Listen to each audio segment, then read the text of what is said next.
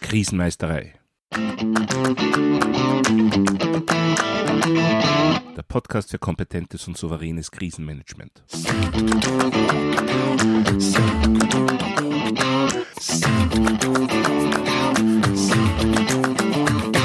Hallo, ich bin Thomas Prinz von krisenmeisterei.at. Ich helfe Verantwortlichen, Krisen souverän und kompetent zu meistern, damit diese nicht zu ihrer persönlichen Tragödie werden. Heute geht es um das Thema Managementsysteme und die Krise. Ja, in letzter Zeit habe ich öfter Aussagen gehört wie, wir haben ein Risikomanagement und ein Business Continuity Management, damit sind wir für eine Krise perfekt vorbereitet. Oder für den Krisenfall haben wir unser Notfallmanagement. Ja, und beim Nachfragen danach habe ich festgestellt, dass es rund um den Umgang mit, nennen wir es einmal, unliebsamen, unerwünschten, störenden Ereignissen verschiedene Managementsysteme gibt, deren Unterschiede bzw. gegenseitige Ergänzungen nicht immer ganz klar verstanden werden. Ja, und daher habe ich mir vorgenommen, in dieser Podcast-Folge etwas näher darauf einzugehen. Ja, welche Begriffe fallen in diesem Zusammenhang immer wieder? Das Risikomanagement, Issue Management, Störungsmanagement, Notfallmanagement, Business Continuity Management, Krisenmanagement und ja, Katastrophenmanagement. Bevor ich auf diese einzelnen Punkte näher eingehe, möchte ich zunächst einmal den Begriff Managementsystem, der in diesem Zusammenhang immer wieder vorkommt, näher beleuchten. Ja, es geht bei Managementsystemen um Systeme, die vom Management als Personenkreis bzw. für das Management als Tätigkeit, als Aufgabe verwendet werden sollen. Und als Systeme bestehen sie im Wesentlichen aus drei Komponenten. Der Technik, zum Beispiel irgendwelche EDV-Werkzeuge, den Menschen, inklusive ihrer Persönlichkeit und ihrer Kompetenzen, sowie den notwendigen organisatorischen Regeln, also zum Beispiel den Prozessen, den Definitionen etc. Ja, soweit, so gut und einfach. Aus meiner Erfahrung ist das Problem mit Managementsystemen, dass häufig unterschiedliche Managementsysteme, zum Beispiel Qualitätsmanagementsystem, Informationssicherheitsmanagementsystem und so weiter, als komplett getrennte Systeme gefahren werden. Das ist insofern problematisch, als dadurch häufig ein und dieselbe Person in einem einzigen bestimmten Prozess verschiedene Managementsysteme berücksichtigen muss, ohne dass diese ausreichend aufeinander abgestimmt werden. Ja, und das führt mitunter zu Frust, Unverständnis und letztendlich zu mangelnder Compliance. Wichtig und richtig wäre vielmehr die Sichtweise, dass es ein Managementsystem mit verschiedenen Komponenten bzw. Sichtweisen wie bei einem modularen Aufbau gibt. Diese Komponenten müssen dann so aufeinander abgestimmt sein, dass für die einzelne Person letztendlich die verschiedenen Systeme gar nicht mehr als getrennte Entitäten erkennbar sind. So entsteht dann ein integriertes Ganzes, bei dem sich die verschiedenen Themen optimal ergänzen können. Schauen wir uns jetzt die einzelnen Begriffe etwas genauer an. Ja, beginnen wir mit dem Risikomanagement. Beim Risikomanagement geht es um den Umgang mit Gefahren, welche mit einer bestimmten Wahrscheinlichkeit auftreten und einen bestimmten Schaden verursachen können. Dabei werden dann natürlich Maßnahmen gesucht, derartige Risiken zu vermindern oder auf jemanden anderen zu überwälzen, zum Beispiel in Form einer Versicherung. Oder aber Eintrittswahrscheinlichkeit bzw. mögliche Auswirkungen zu reduzieren. Eine derartige Reduktion kann zum Beispiel durch die Erstellung entsprechender Notfallpläne erfolgen. Letztendlich gibt es so gut wie immer dann auch ein sogenanntes Restrisiko, das heißt Risiken, denen man nicht ausweichen kann, die man aber weder überwälzen noch sich perfekt darauf vorbereiten kann. Wenn diese dann doch eintreten, ist häufig Krisenmanagement das einzige Werkzeug, welches das Überleben der Organisation sicherstellen kann. Gehen wir weiter zum Issue Management. Dieses stellt Maßnahmen bzw. Werkzeuge zur Verfügung, um systematisch und standardisiert Ereignisse abzuarbeiten.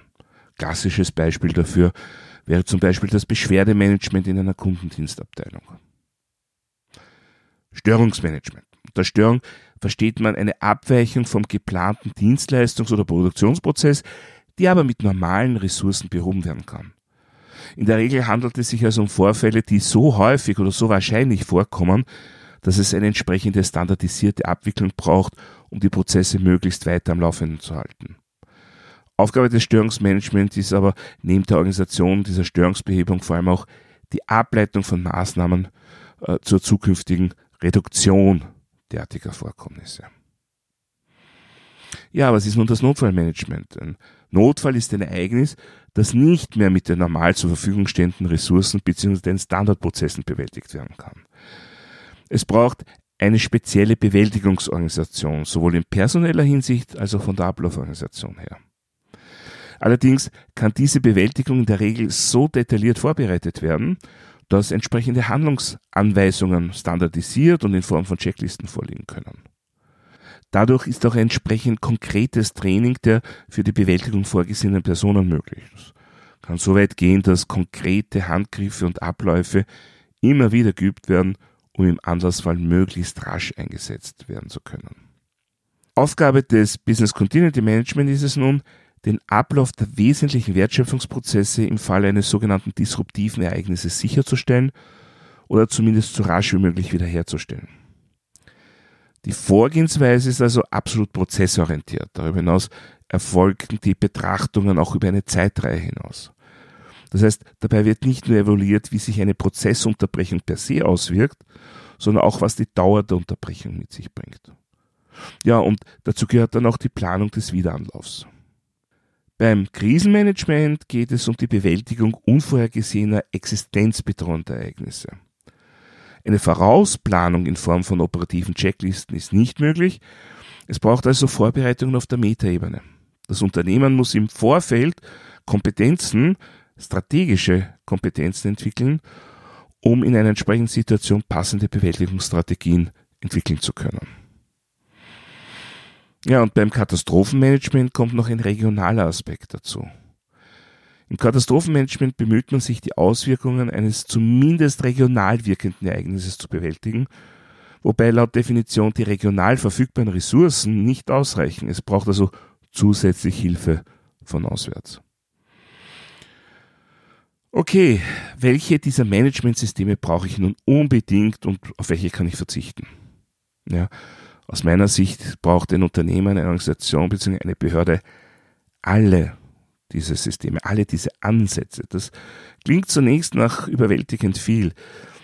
Tatsache ist aber, dass all diese Begriffe, all diese Systeme letztendlich nur unterschiedliche Sichten auf das Thema Vorbereitung bzw. Resilienz darstellen. Schauen wir uns das im Detail an. Risikomanagement ist für viele Unternehmen bzw. Behörden sogar gesetzlich vorgeschrieben. Der Vorteil des Risikomanagements ist, man trägt systematisch möglichst umfassend Gefahren bzw. Bedrohungen zusammen, bewertet diese und entwickelt Optionen, damit umzugehen. Allerdings werden dabei meist keine zeitlichen Ausdehnungen berücksichtigt, sondern rein Ereigniseintritte. Und das wird wiederum von einem guten Business Continuity Management kompensiert. Und in den seltensten Fällen werden alle möglichen Risikokombinationen bewertet und geplant. Das bedeutet, dass der gleichzeitige Eintritt mehrerer Ereignisse zu durchaus unvorhergesehenen Situationen führen kann, wofür wir wiederum unser Krisenmanagement haben. Ja, gehen wir zum Issue Management. Einer der heikelsten Punkte beim Krisenmanagement ist das Frühwarnsystem bzw. die Einleitung der Krisenreaktion. Es braucht klar definierte Beobachtungspunkte und klar definierte Reaktionen damit in der initialen Phase nicht unnötig Zeit verloren wird. Nicht umsonst nennt man die erste Stunde nach Ereigniseintritt die sogenannte Golden Hour. Ja, und wenn man diese benötigten Definitionen umsetzt, entwickelt man letztendlich so etwas wie ein Issue Management. Das heißt, Organisationen mit einem existierenden Issue Management können hier klare Vorteile lukrieren, indem sie die dort registrierten Wahrnehmungen zur Auslösung von Notfall, Business Continuity Management oder Krisenreaktionen nutzen. Und andererseits dann die historischen Aufzeichnungen verwenden, um alle Planungen, um existierende Planungen nachzuschärfen. Genauso muss auch das Störungsmanagement so aufgesetzt sein, dass notwendige Eskalationen hin zu Notfallmanagement, Business Continuity Management oder Krisenmanagement rasch präzise erfolgen können. Das Notfallmanagement hängt in der Bewältigung von Ereignissen eigentlich zentral mit allen anderen Bereichen zusammen. Durch eine möglichst umfassende Vorbereitung kann man Betriebsunterbrechungen möglichst kurz halten. Gleichzeitig führt jedes Ereignis, das man zwar als Notfall abarbeiten könnte, auf das man sich aber nicht vorbereitet hat, mit einer gar nicht so geringen Wahrscheinlichkeit zu einer Krise. Die Besonderheiten des Business Continuity Managements sind nun, dass die Betrachtungen auf die wesentlichen Wertschöpfungsprozesse ausgerichtet sind, also das, was ein Unternehmen auch mittel- bis langfristig am Leben erhält. Darüber hinaus wird der Zeitfaktor besonders berücksichtigt und ganz wesentlich ist, neben der Bewältigung des initialen Ereignisses die Vorbereitung auf ein möglichst rasches Wiederhochfahren unterbrochener Prozesse. Bei all den bisher genannten Managementsystemen ist ein gut vorbereitetes Krisenmanagement dennoch absolut unerlässlich. Je besser alles bisher beschriebene ausgestaltet, definiert, geplant und geübt ist, desto mehr Ereignisse können auf der Ebene Notfall konkret und rasch abgearbeitet werden. Die Bewältigung läuft dann vor allem auf den dispositiven und operativen Ebenen. Trotzdem kann es immer auch zu krisenhaften Situationen kommen, zum Beispiel durch Kombination verschiedener Ereignisse. Dann sind die im strategischen Krisenmanagement verankerten Metakompetenzen dringend gefragt, um die weitere Existenz des Unternehmens, der Organisation bzw. der Behörde sicherzustellen. Im Katastrophenfall kommen ebenso alle bisher genannten Komponenten zum Tragen. Denn speziell Unternehmen, Organisationen und Behörden, die auf eine regionale Katastrophe reagieren und sich selbst in dieser Region befinden, sind ja letztendlich auch selbst Betroffene.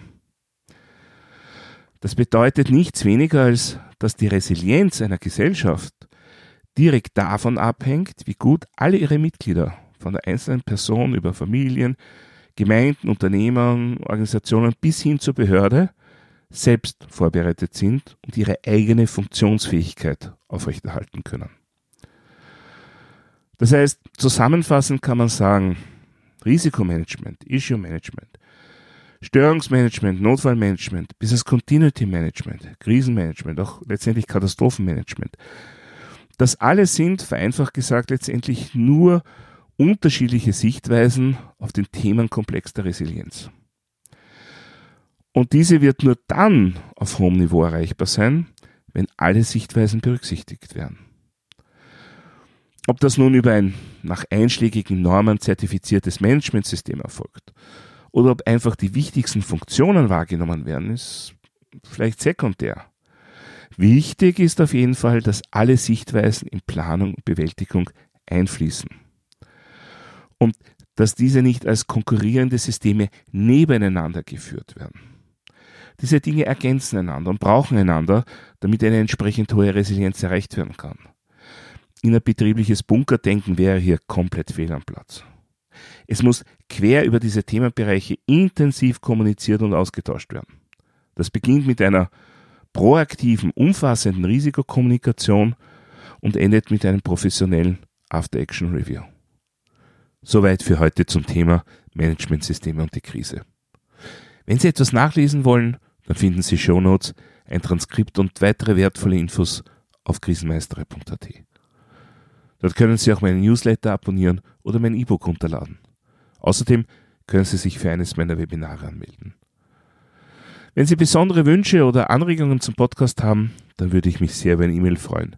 Die E-Mail-Adresse ist podcast.krisenmeisterei.at. Das war's für heute. Ich bin Thomas Prinz von krisenmeisterei.at.